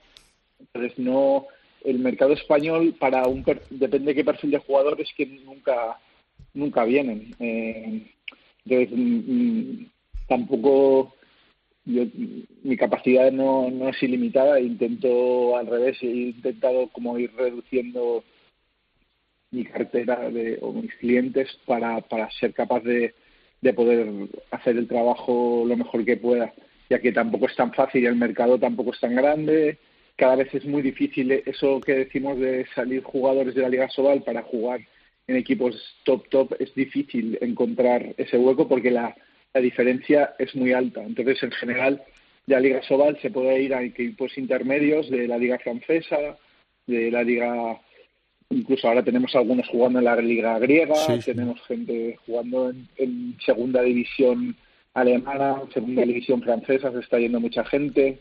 Entonces es no hay tanto, es muy difícil irse de la Liga Sobal al Vespre, ¿no? El Liga Sobal al Paris Saint Germain. Si lo veis, ese, ese salto lo podían dar, digamos, los que estaban jugando en el Ciudad Real, en el Portland, en el Ademar, en su momento. Ahora ese salto es demasiado alto. La gente tiene que ir a equipos intermedios y luego de ahí pues eh, poder hacer, pues por ejemplo hizo Ferran Solé, que era un jugador magnífico, se fue de Granollers a Toulouse, en Toulouse lo hizo muy bien y se fue al Paris Saint Germain. Eh, ese sería un poco el camino que pueden hacer. Sí, sí, bueno, pues pero en su momento salieron de aquí, para que luego ya, digamos, los trasvases se hacen desde fuera. Pero mm, con la crisis, bueno, con la pandemia sanitaria y la crisis económica que, subyace, mm, los presupuestos y todo esto, tú que lo manejas, no que manejes tú los presupuestos, pero que sí que tienes que ver a qué equipos van tu gente, eh, sí que se ha notado, ¿no? Eh, hay un, quitando a lo mejor media docena de equipos en Europa, el resto ha tenido que bajar un poco la persiana, ¿no? Querría, si me lo preguntaras hace un año, te diría que sí, Y, yo creo que ahora no. O sea, realmente los clubes han sido capaces de mantener eh, los niveles de ingresos. piensa que, por ejemplo, en Francia la seguridad social les cubría prácticamente el 85% de la masa salarial. Ya. Entonces, la gente, los clubes lo tenían los, el año pasado, o sea, durante toda la época de la pandemia tenían los contratos con los patrocinadores que han cobrado y se han ahorrado el dinero de los, sueldos de los jugadores. Eso en primera y segunda división. Luego, la mayoría de clubes ha generado más dinero que en un año normal. Eh, y luego en Alemania sí que la gente, sí que han tenido menos ingresos, pero lo han suplido con, con mayores aportaciones. Como los clubes son empresas privadas, que tienen unos dueños, pues entre los patrocinadores y los propios dueños, pues han, han, luego también han negociado algunos recortes en sueldos este año, pero de cara a los próximos años eh, los sueldos son prácticamente los mismos. Ah, pues de hecho, hay equipos que están creciendo, por ejemplo, hay, hay sitios donde la gente está, está fichando. O sea que está, está muy bien explicado. O sea que, que, al principio de la, de la pandemia sí que es verdad que se retrajo del todo el tema económico, pero como tú bien apuntas, ahora eh, eso está remontando en general en casi todo el mercado, ¿verdad? Yo sí, yo veo que los clubes están, eh, están, están perfectamente saneados a nivel profesional, desde luego. O sea, en Francia está muy bien, en, y en Alemania también, y los clubes europeos de Champions eh, también. O sea, de hecho, si os dais cuenta, eh, pues el medio que yo, que yo tenía y lo que nos decía la lógica es que habría muchos clubes que pagarían, tendrían que dejar salir a los jugadores y que había mucho movimiento de jugadores, como nos pasó desgraciadamente en la anterior crisis en España y en y pasa otras veces en otros clubes. Pero si os dais cuenta, a nivel, alto nivel, es que no ha habido ningún club que haya que le haya pasado eso. Por lo menos yo ahora mismo no sabría decir uno donde la gente hayan dejado salir. Si es verdad que en Alemania, como os digo, han renegociado sueldos, muchas veces lo que han hecho ha sido, bueno, te quedan dos años de contrato, si te parece hacemos cuatro y lo que le quitamos este año pues te lo pagamos los próximos años. ¿no? Eso, eso sí que, que, ha sucedido, sobre todo en la liga alemana.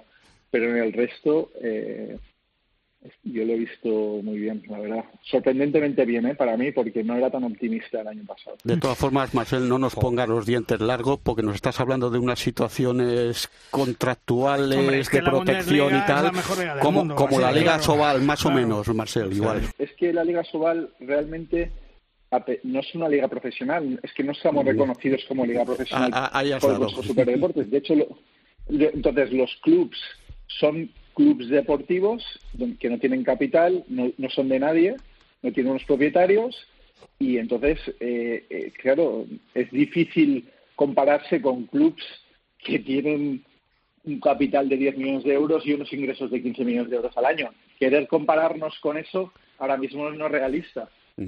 Eh, podemos compararnos y decir, ¿cómo están los clubes portugueses que no son de fútbol? Pues mucho peor que la Liga Sobal. Entonces, comparados con ellos, que son clubes como nosotros, estamos mucho mejor.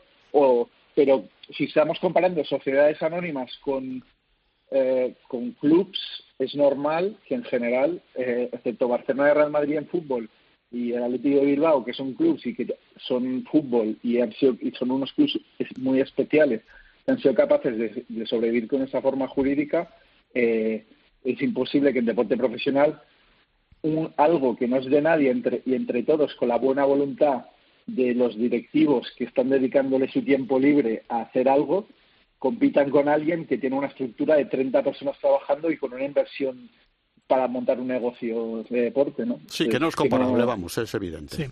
no es comparable, no es comparable. De todas maneras, eh, escuchando lo de las ayudas, lo de Europa, lo de los países y tal, pues se te cae el alma a los pies. ¿Qué queréis, qué, queréis que os diga? O sea, no, pero la contestación, Chema, ha sido, ha sido clarísima. ha dicho ¿eh? que no son profesionales y que entonces, claro, que la estructura es otra. Es otra. Sí, pero es, eh, igual. De este país, aunque tú, vamos a ver, Emilio, ¿de verdad crees que aunque fuesen todos los clubes de asobar profesionales iban a tener una ayuda de algo? Hombre, si hubiera, hubieran presionado algo más, me imagino. No, lo sé. no, no, presionar han presionado. Sí. Pero desde luego no se Iban a presionar lo que te diga yo. Aquí presionamos en octubre para sacar vino de la uva. Claro. Eso, eso es eh, presionar. Presionas la uva y sale vino. Y sale vino.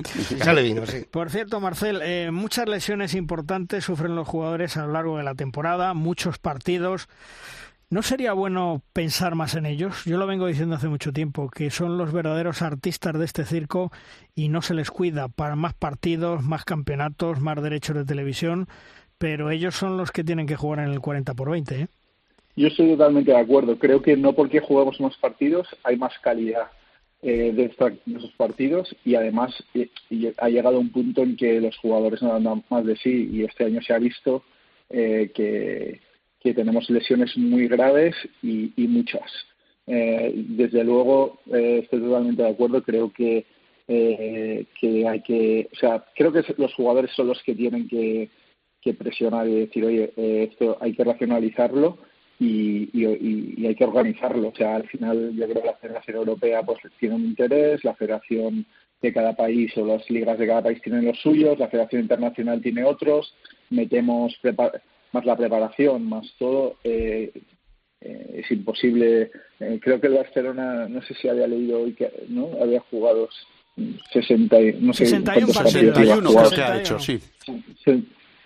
Claro, pues, pues eh, yo creo que si eso sin contar partidos de preparación, luego le metemos eh, los partidos de las de las selecciones entre medios que ha habido mundial, eh, vienen directamente las preparaciones intermedias, la, la, la Super Cup esta y más ahora la Olimpiada y directamente volverán en agosto y se harán la temporada entera, jugarán un europeo de, de, Hungría y acaban en junio del año que viene, que la gente no sabe si la pelota es redonda o, o, es un asiento del avión o, lo que es, ¿no? Y yo creo que hay que cuidar estos jugadores. O sea, el producto, si los, cuando los clubs pueden preparar los partidos eh, y tienen tiempo de preparación, eh, incluso la calidad de los partidos es mejor y cuando los jugadores están un poco más descansados y pueden entrenar con el equipo. Y prácticamente ahora están jugando dos partidos a la semana, tres partidos a la semana. Eh, y la calidad de, estos partidos ha bajado mucho. Si vemos, por ejemplo, equipos que no tienen tanta potencia como el Barcelona, ¿no? Yo creo que además de León, que ha sido este año una otra otra fantástica imagen del balonmano español a nivel de, de HF Cup, que ha, eh, ha estado muy bien de la segunda competición europea. Luego, ¿qué les pasaba? Que tenían que ir a jugar a Rusia y entre los viajes que hay ahora, eh, que hay muchos menos vuelos, y luego tenían que ir de, de Huesca y luego jugaban tres partidos a la semana. Al disponer de una plantilla mucho más corta, entre las lesiones, los, eh, la plantilla corta, pues al final en Liga Sobal los resultados han sido mucho peor y la calidad de sus partidos ha sido mucho peor. Luego, eh, bueno, eh, creo que, es un tema urgente eh, para, para la salud de los jugadores, para que puedan eh, tener eh, pocas lesiones y, y también para la calidad de, los partidos, ¿no? Al final, eh, lo que ha hecho el Barcelona este año es una marcha de ganar todos los partidos, pero en general luego ha, habido equipos que no han estado a su nivel, ¿no? Por, por, por las lesiones, también por el tema del COVID. Yo creo que ha sido un año eh, especial, pero que nos ha puesto muy claro el, yo creo el camino a seguir. Luego, además, hay equipos que juegan, además, otra competición, la ceja la Seja League, ¿no? Todos los equipos de Balcanes y tal están jugando cuatro competiciones, un equipo como Vespren, por ejemplo. Es demasiado.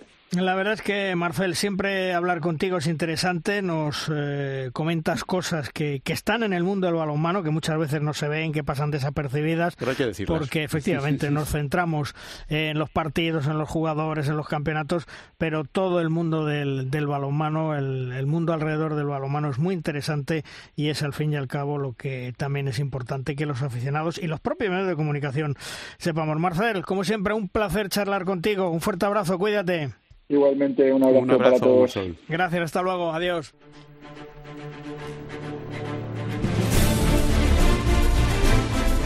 Es el momento de nuestra tabla redonda. Llega el tiempo de debate en la rosca.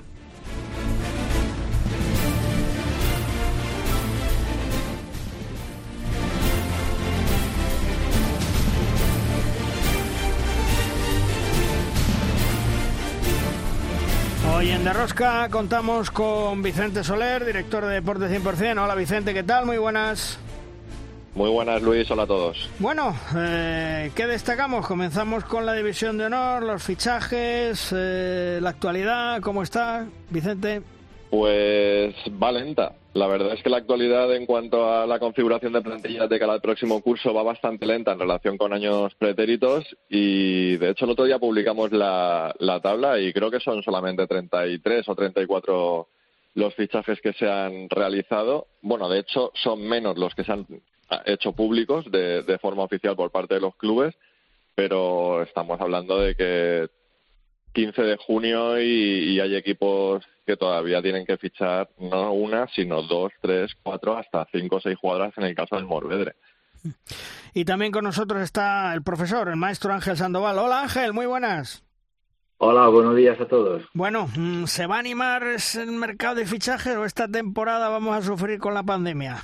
Bueno, yo creo que no se debe activar mucho, ¿no? Creo que ha sido un año donde los clubes han hecho un esfuerzo muy importante eh, han tenido además una reducción considerable de los ingresos y seguro que cualquier club serio lo que querrá es sanear su economía y lógicamente yo creo que las plantillas van a ser un pelín más cortas que las del año pasado. Es muy probable que, que haya a lo mejor una, un promedio de, de tres, cuatro jugadoras que se marchen del club y que solamente vengan a lo mejor dos, ¿sabes? Yo creo que por ahí va a ir la línea. Mm. Y Vicente, eh, de cara a la próxima temporada, eh, ¿podemos tener una remodelación de la división de honor femenina después de esta que ha habido dos grupos, uno del título, otro del descenso, y volver a una normalidad o no? Bueno, el sistema de competición a priori debe cambiar porque ya no son 16 equipos, sino 14 y ahora la duda, lo que se dice por ahí, pero que todavía no nos dice, igual Ángel tiene información bastante mejor en este sentido, es que la federación quiere hacer una propuesta para la asamblea y que vuelva a haber cuatro descensos este año. Entonces, yo la única lógica que le encuentro es que eso sea para reducir la liga todavía más hasta los 12 equipos. No sé si con intención de que se decida por un playoff final, como sucede, por ejemplo, en, Francia, o, simplemente que sea liga regular de, de 12 equipos. Pero vamos, eso en la asamblea creo que es el 26 de junio, hablo de memoria, en Valencia. Mm. Supongo, supongo que la propuesta pues debe estar antes, así que nos enteraremos, me imagino, antes de esa fecha de, lo que va a pasar con la división, ¿no? Porque Ángel, eh, eh, la liga idónea con nuestro balonmano femenino ¿Cómo lo ves tú? 14, 12, ¿cuál es la, cuál es la idoneidad? Nosotros pensábamos que lo idóneo era el número de 12, ¿no? Y en ese sentido se trabajó. Lo que pasa que justo cuando se estaba trabajando en esa línea, pues vinieron los problemas y nos apareció lo de la pandemia y hubo que respetar el derecho de, de muchos clubes que, que realmente estaban en unas condiciones que no eran normales. Entonces, pues bueno, lo que se ha hecho es la vuelta de los 16 a los 14 que había y, el paso siguiente, lógico, debería ser el, el de los 12, ¿no? Mm, de todas maneras, no olvidemos siempre que nuestra Asamblea es soberana, que tiene la última palabra en todo y que evidentemente hay que escuchar las propuestas, pero yo me imagino que estaremos en un año de transición, de una liga de, de 14 equipos todos contra todos y para intentar al año siguiente, pues el objetivo que se buscaba de hacer una, una línea un poquito de menos equipos, que estén asentados, que económicamente tengan un poquito más de estabilidad, que se puedan eliminar cuatro jornadas de menos nivel que dan ese número más grande de equipos y al mismo tiempo que permitan también la elaboración de algún playoff, de algún tipo de, de nueva competición o lo que fuere, que sume también televisión a, a, esto, ¿no? Que ayuda mucho a los clubes y que ayuda también a la difusión del balonmano. Hola Ángel, soy soy Emilio Brojola, maestro. Que por lo que nos has apuntado, tú que estás en el staff federativo, entiendo que lo que apuntaba Vicente eh, se va a proponer por parte de la Federación. Ya sabemos que las asambleas, normalmente las propuestas federativas suelen salir en general. Eh, lo de los 14 y 4 descensos para que subieran dos y se quedaran 12 y luego ya podríamos hablar de qué tipo de competición, si una liga regular eh, a finis o un playoff final, pero la idea es la reducción como creo que tú has apuntado, ¿no, Ángel? Sí, sí, yo creo que la línea va por ahí porque además es que es el acuerdo, ¿no? Y además cuando se tomó la decisión en la asamblea fue pasar de 16 a 14 para luego volver a 12, ¿no? Pero es que nunca puede dar nada por definitivo porque aparece una nueva propuesta en la federación que presentan eh, los clubes o la federación o quien fuere y si la propuesta sale adelante, pues evidentemente todo lo pensado y todo lo dicho anteriormente, pues puede quedar en agua de borrajas. Y Vicente, tú, que, tú que, bebes mucho, eso te iba a decir, tú que bebes mucho en, los clubes femeninos, mm, los clubes que, actualmente están en la división de honor, mm, ¿por qué apuestan? ¿También en esta línea federativa o en otra, Vicente? Pues como os podéis imaginar, clubes de la parte baja de la tabla no, están de acuerdo con que se instaure de repente. Es decir, no, no es que nieguen que la idea sea buena, sino que deberían de dejar una temporada extra para que los clubes puedan planificar y configurar unas plantillas más competitivas para conseguir el objetivo de quedarse en la élite. Obviamente me imagino que Aguardés ver a ver a Rocasa, Málaga, no les pues, importa, ¿no? tampoco les importará demasiado porque no sienten la necesidad o el peligro del descenso de categoría con lo que con lo que se supone. Pero una tenía una pregunta para, para Ángel porque ya no solamente por lo que se publicó en Deporte 100% durante los meses de febrero y marzo respecto al Salud Tenerife, sino por lo que han declarado Tamires Anselmo, por ejemplo, que va a fichar por el Guardés, o lo que declaró en su día Nazaret respecto a los juicios, o lo que ha dicho Susi respecto a las deudas de esa temporada, no sé si la federación estudia, o sea, no sé si, si va a pasar algo con Tenerife o va a seguir todo igual. Bueno, yo es que creo que, que a veces no se actúa correctamente, es decir, la federación no va a hacer nada es decir, tú no vas a hacer nada por lo que declare Juan o por lo que declare Pepa. Si tú estás trabajando en una empresa y tienes un contrato, pues evidentemente cuando no se cumple ese contrato tienes unos medios para actuar, por lo civil, por lo laboral, y en el campo deportivo también puedes actuar por lo federativo, ¿no? Pero yo a veces creo que, que, se comete demasiado el error de hablar, de decir, de que no se quede, de que no sé cuánto, de que me pagan, no me pagan, de que me deben, de que no me deben. Es decir, creo Pero que, error porque, Ángel, no entiendo. Si tú firmas un contrato y de repente ese contrato el club no lo cumple y te debe cinco, seis meses, no uno por un retraso puntual de una subvención, un ingreso publicitario, no, no, no, cinco o seis, y es una praxis que se repite en el tiempo porque viene del año pasado y del anterior, creo que la federación, las competiciones femeninas dependen de la federación. O sea, Sí, eso de sí, que pero- pero, ir por perdona, lo civil perdona. está claro. De hecho, ya están yendo por lo, por lo jurídico, por lo Pues judicial. claro. Pues claro, pero es que también por lo deportivo hay un estatuto, hay dentro de la normativa del reglamento de partido y competiciones, en el apartado de, entre, de jugadores y demás y tal, de los derechos y demás y tal, si alguien tiene, tiene que reclamar ante la federación oficialmente y la, y la federación tiene también una manera de proceder de oficio, pidiendo lógicamente información a las partes, abriendo un expediente o lo que fuere. Pero cuando Vale, no vale, se como habías actúa- dicho que no va a hacer nada la federación y ahora sí que puede entrar de oficio. no, te- no, no, no, porque yo creo, yo que Ángel lo, hablaba de teóricamente, pero claro, evidentemente si Eso hay es. una denuncia o lo que sea, la federación tiene que entrar porque es, el es la patronal. yo- lo que- de yo lo que he entendido- se puede sin que hayan Sí, sí, denuncia sí, de las sí, sí. jugadoras. Yo lo que he entendido, yo lo que he entendido es que Ángel dice que si las jugadoras Sí, denuncian sí. es cuando entonces tiene que intervenir la federación, ¿no es así, Ángel? Claro, Sí, pero- es decir, pero es que si, si no, me- hay, a ver si si no has en- presentado una reclamación al comité de competición o a la parte donde corresponda o demás y tal, es decir, es que yo creo que eso de tanto quejarse ante los medios de comunicación, ante la prensa, es decir, creo que, que no es suficiente con eso, es decir, es que si a ti, a mí como trabajador, ¿qué quieres que te diga? Si a mí me deben un dinero Pero y yo mejor estoy entonces trabajando, callarse, Ángel, mejor callarse y que nadie lo sepa o cómo. no, no, mejor actuar. Que, que a ti si Por no te paga pero tu tú has empresa, ¿qué- dicho, qué es lo pero que a ver haces? si yo, pero a ver si me entiendo yo y se entiende la gente que nos está escuchando que será mucha. Cuando tú dices que la federación puede entrar de oficio, eso significa que aunque no haya denuncia a la jugadora, la federación puede entrar, ¿no? ¿O no? No, no, yo lo que te he dicho es que la federación no Ah, va a vale. entrar de oficio porque un jugador diga Vale, no sé vale, qué o vale, porque vale. una jugadora diga no sé cuánto. Bueno, cada Vale, uno que diga lo que quiera, ¿me entiendes? Habrá que acreditarlo. Claro. Claro. Claro, claro, es que eso es serio y se tiene que acreditar y si tienen que intervenir dos partes y se tiene que dar un plazo para arreglar esos temas y después se tendrá que decidir con todo lo que marca el reglamento, la normativa y lo que toque decir, pero pero muchas veces decir, se, se peca mucho de que quejamos mucho, nos quejamos mucho, pero no actuamos y, y yo, sinceramente, es decir, si yo estoy trabajando en una empresa y a mí no me pagan, yo voy a hacer lo que sea por cobrar. Claro.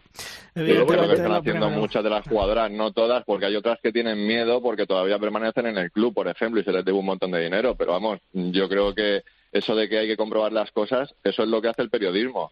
Y todas las publicaciones Ya. están comprobadísimas. De hecho, hay procesos judiciales abiertos y de hecho hay sentencias que obligan a pagar a Tenerife a la jugadora. Hombre, lo es que decir, pasa- eso más comprobado que, Claro. que, vamos. Lo, lo que pasa, Vicente, es que eh, como trabajador hay una cosa, si te deben cuatro o cinco meses y por miedo y ya no ya no aguantas más, no denuncias, evidentemente eso va a ir a más. Te estás Y si- comiendo la tostada exacto, tú Y solo, si va claro. a ir a más, Claro, claro. es que ya no tienes nada que perder. Entonces lo que hay que hacer es ponerlo en- en manos de un juzgado para que ese juzgado resuelva, digo como trabajador, ¿eh? o sea, laboralmente. sí, sí, sí, ya te digo que hay cinco o seis procesos en ese, Claro. en ese estado ahora mismo. Claro.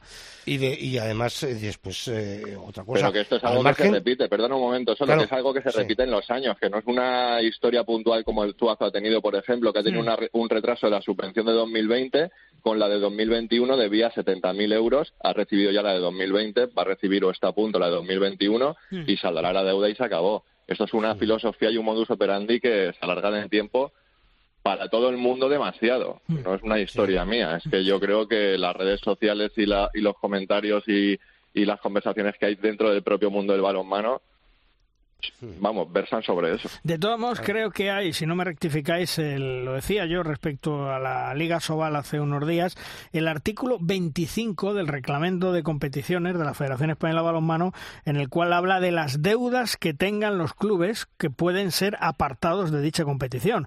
Es decir, por eso lo digo. Claro, es decir, eh, artículos hay. La otra cosa es que se puedan poner en marcha, que los jugadores denuncien, porque en este caso, por ejemplo, la Liga Sobal, que este año va a haber bastantes impagos, me imagino que la asociación de jugadores algo, algo hará. Por cierto, me cuentan mis pajaritos. que respecto a lo que os contaron la semana pasada sobre los premios Princesa de Asturias del Deporte y las dos candidaturas tenemos alguna noticia más.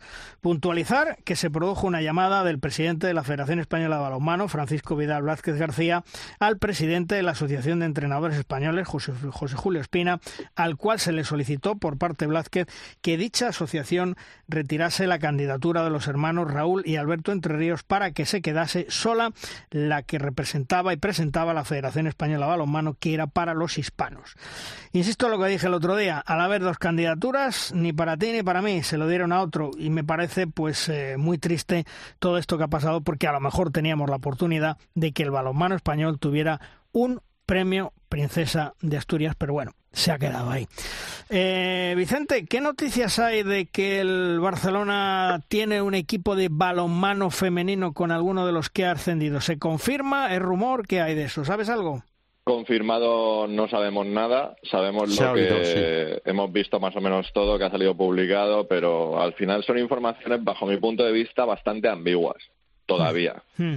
Yo creo que eso sería una grandísima noticia, eso quiero que, quede claro, pero, pero claro, mm, yo creo que hay que hacerlo, hay que hacerlo bien y, y ya veremos si al final, bueno, pues culmina, ¿no? Eh, yo creo que el acuerdo, el rumor por lo menos del acuerdo era con San John de Espí, me parece, ¿no? Sí, creo que era el San John de Espí. Exacto, el recién ascendido San John de Espí.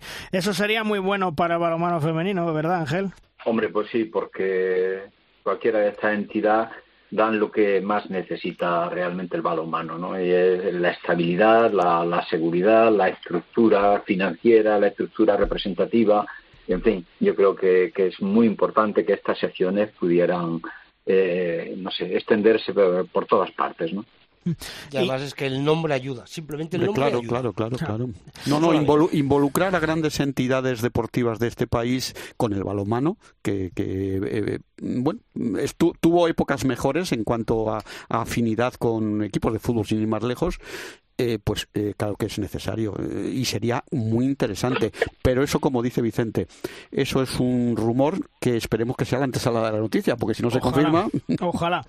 También me dicen mis pajaritos. Bien, pajaritos. Que a fecha de hoy todavía no se ha confirmado y no se ha firmado el convenio entre la Real Federación Española de Balonmano y Asobal. En Asobal existen tres grupos o facciones en este tema. Uno, con discrepancia de opiniones que no están dispuestos a firmarlo son los de siempre, el núcleo duro. Adolfito el Fantasías, ese visionario del precio de la gasolina que en su etapa del Banco Central Europeo parece ser que llegó a pronosticar en el 2017, cuando la gasolina de 95 estaba a 1,80 euros, que llegaría a los 2 euros el litro y que nunca volvería a bajar ese precio. Está haciendo maniobras orquestales en la oscuridad. Por otro lado, Francisco Pérez, el de Puente Genil, al que me cuenta le llaman sacapuntas. Y para terminar, pues los Tano y Arran de Marras. Otros clubes no saben lo que van a hacer. Y el resto, que si hicieran unas modificaciones en el texto, pues a lo mejor lo firmaría. Señores, se ha cumplido el plazo que le dio la Federación Española de Balonmano Sobal. Veremos ahora qué pasa se prevé que va a tener que intervenir el Consejo Superior de Deportes ya, que conoce perfectamente la posición de la Federación Española de Balonmano, que quiere negociar y firmar, y la de Asobal, que no quiere firmar. Y todo esto a menos de 12 días de celebrarse la Asamblea de la Real Federación Española de Balonmano, que es el sábado 26 de junio en Valencia. Veremos. Eso, Luis, soy Emilio, e, ese es el quid de la cuestión. Estamos mm, a 10 días de la Asamblea Nacional que puede decidir, porque es su competencia, el que la federación recupere el control de las competiciones masculinas de élite. Eh, eso es así. Si esto no se firma antes entre el, Consejo Superior de Deportes o entre Asobal o entre quien sea, como decía el clásico, mm, me gusta muy poco como caza la perrita. ¿eh? A estas alturas, esto lo estábamos diciendo hace cuatro meses. Ahora ya solo quedan diez días. Y, el lunes que viene quedarán tres. Y, y si esto no se firma por lo civil o por lo criminal, lo que yo dije, el, ¿sabes lo del fagocitamiento este de Asobal por parte de la Federación?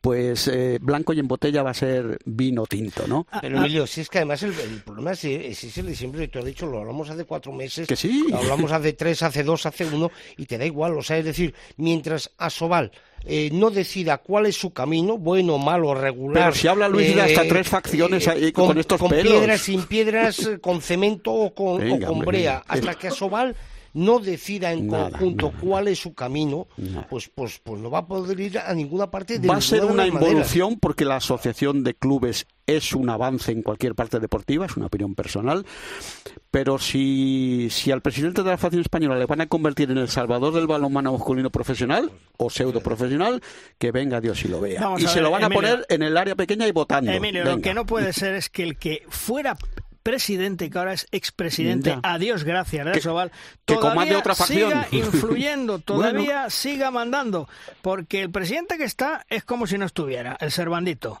Eh, el otro que se fue mm, sigue brujuleando por detrás, y lo peor de todo es que encima le hacen caso, o sea, es que como decía Luis Aragonés, y perdónenme la expresión, hay que ser bobo de baba de babero, tonto de baba de babero, para hacer caso a un individuo que ha llevado donde ha llevado a la Sobal.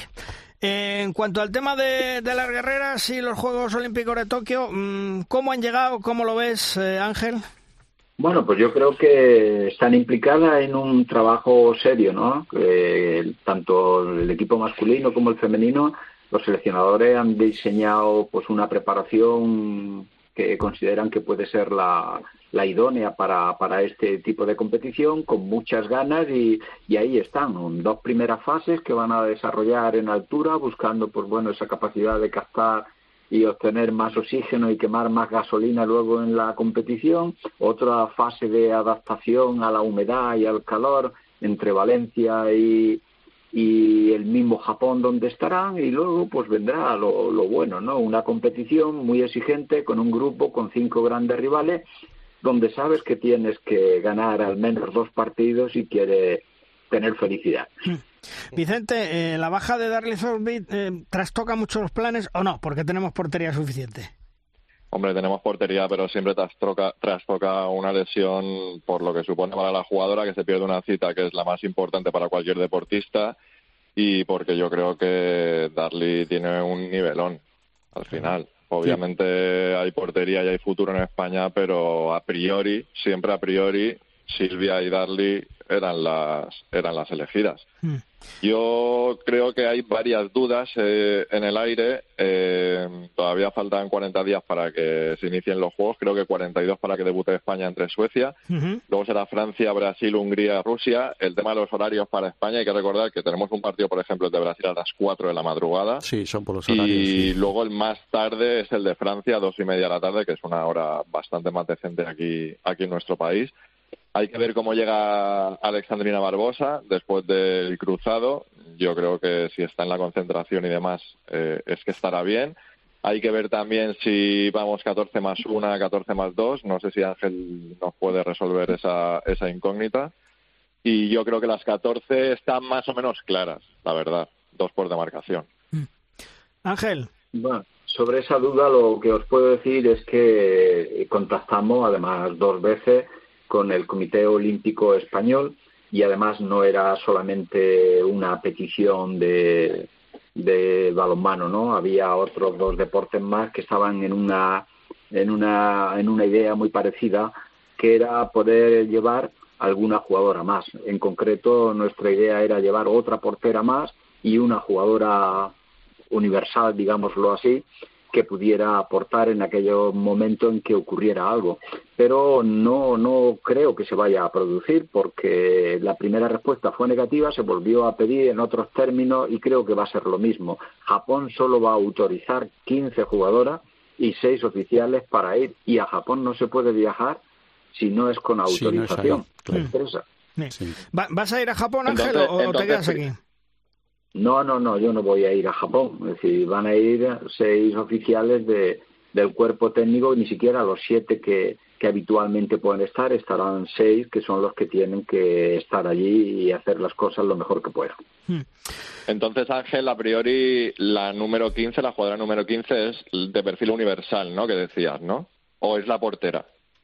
No, eso yo no tengo ni idea porque, entre otras cosas, a mí no me corresponde. Es el seleccionador. No, ya, ya, pero por si estaba decidido me refiero porque al final, claro, la portera es un es una demarcación que si se lesiona una, a ver, ¿se, podría ir a Japón desde España, me refiero en un momento dado? Si se lesiona una y sale de la burbuja olímpica o no. En caso de, un, en caso de una, lesión, tendrían que hacer una autorización, ¿no? Pero claro, estás hablando de Japón, de buscar combinación de vuelos, de llegar, de tal y demás, es decir, que igual eh, pierde un te, vas te, vas a perder el partido siguiente, ese y el siguiente están perdidos, ¿no? Sí. Pues nada, eh, lo que comentaba Vicente, con esos horarios de la selección femenina y de la selección masculina, ya sabes, Vicente, delante del televisor, bajas el volumen, a ti Ángel te digo lo mismo, ya escucharlo por la cadena Cope, porque vamos para allá, porque va a ser un amplio despliegue el que vamos a hacer de profesionales y de horas a lo largo del día para contaros todo lo que es actualidad, todo lo que es el mundo del deporte y por supuesto eh, una de las grandes apuestas de Cope, como siempre en todos los juegos, es balonmano, en este caso femenino y masculino. Ángel, un placer hablar contigo. Felices vacaciones. Que todo salga fenomenal en los Juegos Olímpicos de Tokio y nos escuchamos ya en septiembre. Un abrazo, amigo. Muy bien, muchas gracias. Un abrazo, para maestro Ángel. Vicente, que pares unas felices vacaciones, que, insisto, disfrutemos con los Juegos Olímpicos y ojalá podamos traer buenas noticias. ¿eh? Gracias, Vicente. Hasta septiembre. Buenos Juegos y buen verano a todos. Un, abrazo. Un abrazo, hasta luego.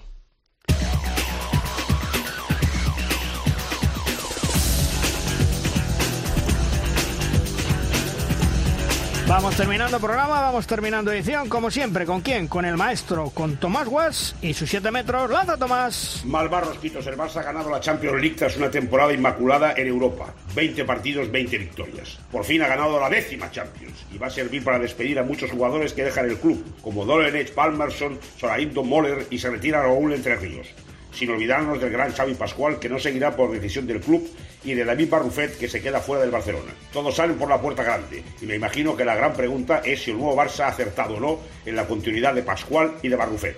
El tiempo dirá y que dará razones, pero la décima se la llevan Pascual y sus muchachos. Terminamos el programa. Chema Joder, hasta la semana que viene. Bueno, pues hasta la semana que viene. Por cierto, me tienes que decir si vas a Japón con la Samsonite aquí de la Federación de hace dos años o... Él, sí la no, tiene. que a mí no me ha llegado todavía. Voy con la Samsonite que compré eh, en ah, el corte inglés hace años. La, o sea que la tuya está en la, la mía propia. La Samsonite tuya me parece que la tiene otro. Está viniendo todavía. Chema, un abrazo hasta la semana que viene. Un abrazo, hasta luego. Emilio, hasta la semana que viene. Más y mejor. Estaremos pendientes de todo lo que es actualidad en el mundo del balonmano. Hay que estar muy pendientes. Eh, muchas felicidades al Barça por ese título de, de la Final Four europea y bueno, quedamos ya eh, convocados para las citas olímpicas, que tú nos contarás muy bien desde allí, desde Tokio, y por supuesto con el máximo cariño para el balonmano y lo que tú representas para el balonmano. Y, y a ver qué pasa con la Asamblea Española, que es que nos has puesto los pelos como escarpias, ya sabes. Veremos la Asamblea el 26 de junio en Valencia. Antes os contaremos todo lo actualidad en Derrosca, aquí en la cadena COPE, la próxima semana, el próximo lunes, la cita. ¡Adiós!